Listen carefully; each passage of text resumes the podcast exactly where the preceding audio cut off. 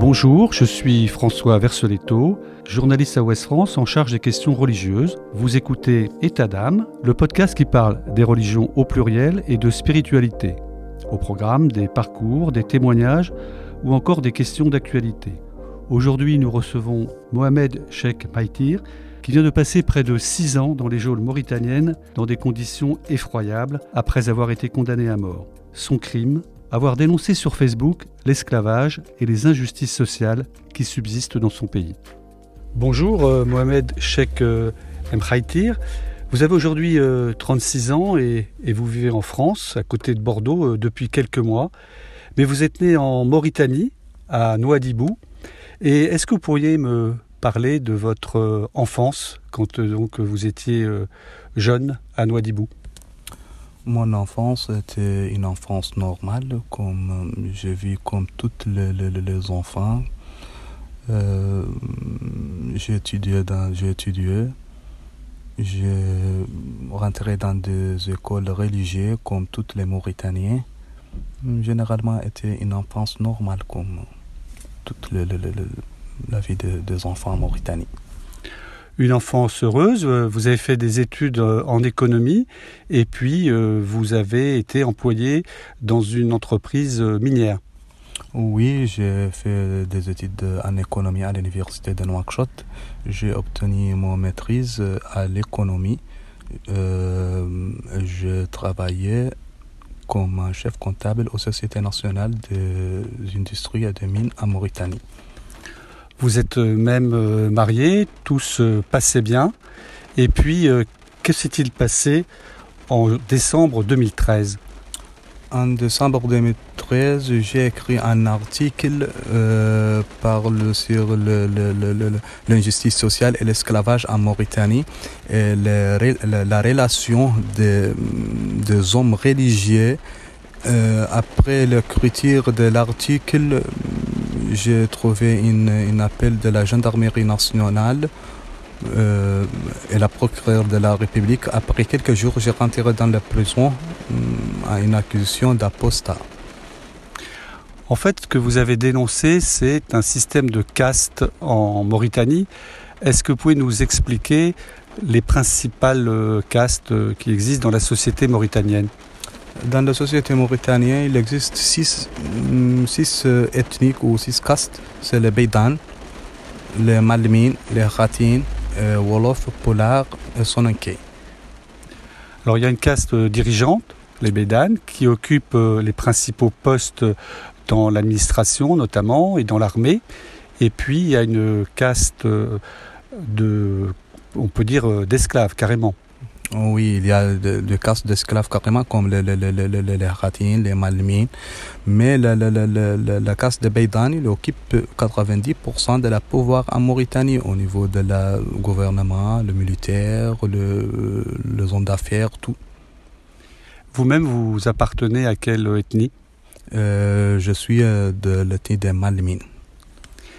Et dans votre page Facebook, vous avez dénoncé donc ce système d'esclavage qui existe encore aujourd'hui. Oui, je, je, l'annonce parce que le, le, le système d'esclavage et le système d'injustice sociale existe jusqu'à aujourd'hui en Mauritanie. Qu'est-ce que ça veut dire très concrètement d'être un esclave aujourd'hui en Mauritanie? Oui, il y a des gens travaillant sans, sans, sans, salaire. Il y a le, le, le, le, chef de tribu, il applique la viol sexuelle sur les femmes d'esclaves. Il y a beaucoup de, de, de, choses comme ça. Et donc, euh, à la suite de la publication de cette dénonciation sur euh, Facebook, vous êtes convoqué euh, par la police, donc au mois de janvier 2014. Et qu'est-ce qui se passe ensuite?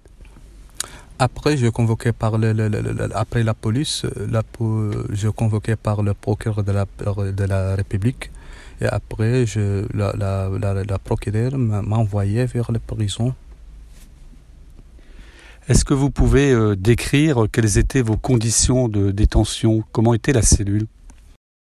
C'était une cellule, une petite cellule, 2 mètres sur 1 mètre, une cellule nue, sans toilette, sans douche, sans matelas, sans couverture, euh, une cellule isolée, nue complètement. Et pendant euh, combien de temps êtes-vous resté? Je restais dans cette cellule-là pendant de sept mois. Et pendant sept mois, vous n'avez même pas pu euh, voir le jour, quasiment? Non, non, jamais. Vous n'aviez pas droit à, à aucune promenade Non, jamais, je n'ai pas droit de promenade. Ça, c'est pas pendant les sept jours, c'est sept, sept mois seulement. Non, pendant de cinq ans, sept mois, je n'ai pas le droit de promenade. Je vis le soleil six fois seulement. Vous ne pouviez même pas vous, vous doucher Pendant de sept mois, je ne douchais pas. et même euh, pour faire vos, vos besoins euh, naturels, c'était dans des conditions effroyables. Euh, oui, mes conditions, euh, je, je, je, je, je les fais dans des bouteilles de- d'eau, bouteilles d'eau vide. C'est mon toilette, mon douche. Vous n'avez eu aucun, aucun avocat, aucune visite, et euh, euh, jusqu'au moment où vous avez été convoqué donc par le juge en vue d'un procès. Je ne vis aucune visite, aucun euh, avocat pendant la première année, de 1er janvier 2014 jusqu'à le 25 décembre 2014. Et finalement, il y a eu un, un premier procès. Oui, le, 25 de- le, le- le 23 décembre 2014, euh, mon premier p- procès était le, 20 euh, le 23, oui, le 23 décembre 2014. Et après cette, euh, cette procès-là, j'ai reçu la première visite de ma sœur dans la prison c'est le 25. Comment s'est passé le procès? C'est une, c'était une théâtre, c'est pas un procès. Quelqu'un sans, sans avocat. Euh, j'étais dans une salle pleine, il y a près de 600 ou 700 personnes dans la salle. Il me lançait des chaussures, il fait beaucoup de choses. C'est un théâtre, c'est pas une, c'est pas une procès. Et le procès, ce premier procès a duré euh, deux jours. Oui, il a duré deux jours. Et le, le, le, le- le deuxième jour, à 1h du matin, le juge a annoncé le verdict, Et quel était le verdict la condamnation à mort. Vous avez donc été condamné à mort une première fois. Vous êtes reparti en prison. Et qu'est-ce qui s'est passé ensuite Le 26 décembre, je- j'ai rencontré le, directeur de la prison pour faire euh, un appel parce que je n'ai pas un avocat. Je fais l'appel. Le 26, le 24 avril 2016, je, le, le, cours d'appel m'appelait pour euh, faire la deuxième procès. Deuxième procès. Et qu'est-ce qui se passe au terme de ce deuxième procès? Euh, pendant un jour seulement, le, le, le, le deuxième procès, le 24 avril 2016. Euh, à la fin de journée, le juge a confirmé l'ancien verdict, la condamnation en mort. Donc, nouvelle condamnation à mort. Et ensuite, donc, retour encore en prison. Avec des conditions de détention qui se sont, malgré tout, un peu améliorées par rapport aux sept premiers mois. Oui, oui. Euh, c'est une, condition un peu améliorée euh, par rapport aux les, premiers mois. Et dans le deuxième procès, euh, il y a une amélioration parce que j'étais des avocats. Et le- après cette, deuxième, deuxième procès, mes avocats ont fait un appel vers le Cour suprême La Cour suprême, qui est l'équivalent de notre Cour de cassation euh, en France. Et que va décider la Cour suprême? La Cour suprême a annulé les deux verdicts, les deux premiers ver- verdicts, le verdict de, de, de, de- la- des premiers procès et le verdict du euh, euh, Cour d'appel et a décidé de me renvoyer vers une autre Cour d'appel pour me réjuger. Donc, quatrième procès. Quatrième procès était le 9 novembre 2017. Euh, procès prend de, des jours. Le deuxième jour, le verdict était de me, me, pendant de deux ans seulement. Donc, deux ans de prison. Mais les deux ans de prison, vous les aviez déjà effectués. Pourtant, vous allez retourner encore en prison. Oui, j'ai retourné encore en prison avec une, une ordre de, de, de, libé- de libération. Mais le même jour, après ma libération, j'ai rencontré un colonel avec des éléments à la porte de la prison. Et le, le, le, le colonel et ses éléments m'ont mené vers une place inconnue. Une place inconnue, mais vous allez comprendre euh, un peu plus tard que vous êtes euh, de nouveau incarcéré dans une caserne militaire. Après 15 jours, euh, le colonel m'informait que je suis dans une caserne militaire à Noidibou, mais ne me dit pas pourquoi et sur quelle raison je suis ici. Et comment va se terminer, si je puis dire, votre long séjour de presque six ans dans les geôles mauritaniennes? Le, j'ai resté dans la, caserne jusqu'à le juillet 2019. Après, j'ai déménagé à Nouakchott vers l'état-major national. Dans l'état-major, le, le, chef d'état-major et ses colonels, il m'a dit que je suis, je, je suis obligé d'aller vers la mosquée pour lire un papier devant les, hommes religieux. J'ai refusé pour la première fois, mais les gens m'ont dit c'est obligé, il faut que tu lis, que, que tu lires cette, cette, cette lettre-là. Ou la deuxième choix, nous nous, nous, nous, amenons, nous, nous amenons toi vers une place pour euh, exécuter la condamnation aux mort. Vous deviez donc lire euh, un texte de, repentance en quelque sorte, et puis, euh, euh, ou alors vous étiez, vous étiez exécuté. C'était, c'était ça. Oh oui. J'ai dit pour le, général, c'est quelle raison tu peux exécuter une condamnation n'existe pas? Il m'a dit c'est, c'est une dernière parole pour moi.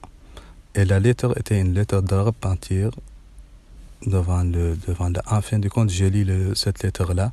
Et après quelques jours, c'est le 29 juillet, à 5 heures du matin, j'ai rencontré des éléments de militaires avec des colonels. Ils mené vers le, le, le, le, Sénégal, justement vers une, ville qui s'appelle Saint-Louis.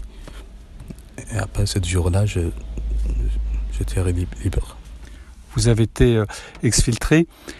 Comment est-ce que vous avez réussi à tenir le coup euh, en prison dans des conditions aussi euh, difficiles et pendant aussi longtemps? J'ai une, une question, j'avais travaillé sur une question de, la question de, de, de combattre contre l'esclavage et de l'injustice sociale. Pour cela, il faut garder ma force, il faut garder mon espoir pour euh, réaliser cet objet-là. Vous n'avez aucune haine contre les personnes qui vous ont maltraité? Non, jamais. Je n'ai pas d'haine. En prison, vous avez euh, même appris le, français Oui, j'ai commencé d'apprendre le français dans des prisons euh, à l'aide de mon ami parce que de 2014 jusqu'à 2016, le procureur de la République ne me donne pas l'autorisation pour obtenir des livres sauf les livres religieux. Mais à partir de 2016, il y a un nouveau euh, procureur de la République qui m'a donné l'autorisation pour obtenir les livres, pour obtenir euh, tout ce que veut, livres, CD, DVD, télévision, comme ça. Il y a un ami me, me, me fournir des, livres, euh, des livres de conjugaison, de grammaire, des petits dialogues, des CD, une lecture de lecteur de DVD avec un écran de, euh, écran de télévision et j'ai commencé à apprendre pendant le de 2016, 2017, 2018 et 2019. Euh, maintenant, mon français, c'est, c'est pas la, la, bonne français, mais généralement, je vais, je vais, je vais l'améliorer. Aujourd'hui, quelle est votre situation? Vous étiez marié et vous n'avez plus aucune nouvelle de votre, de votre épouse. Pourquoi? J'étais marié avant la prison, mais après le, le, le, le, le 2 janvier 2014, il y a des hommes religieux à donné une fatwa de divorce forcé. Pour le moment, je suis divorcé. Je n'ai pas des, des, informations. Vous avez obtenu euh, il y a quelques jours le statut de réfugié. Oui, oui, j'ai obtenu le statut de réfugié pendant des 10 ans. Euh, tous mes papiers sont complets pour le moment. Comment est-ce que vous voyez maintenant votre avenir? Euh, je suis, je vis maintenant dans un pays libre, un pays de loi, de droit. Pour cela, je vis mon, mon, mon avenir. Je n'ai pas de problème. Je peux construire euh, ou reconstruire mon, ma vie comme tous les Français. Est-ce que vous croyez encore en Dieu? Oui, je croyais en Dieu. Est-ce que vous n'auriez pas envie euh, de d'écrire un livre pour raconter votre histoire? Oui, je suis maintenant en train de, de, l'écrire. Euh, j'ai écrit des de, de, parties de la livre en arabe et je l'ai envoyé vers un traducteur pour la traduire en français. Je suis en train de, l'écrire. Mohamed, merci beaucoup. Merci à vous. Merci. Retrouvez cet épisode ainsi que nos autres productions sur le mur des podcasts et aussi sur notre application Ouest France. N'hésitez pas à nous mettre 5 étoiles si vous avez aimé ce programme.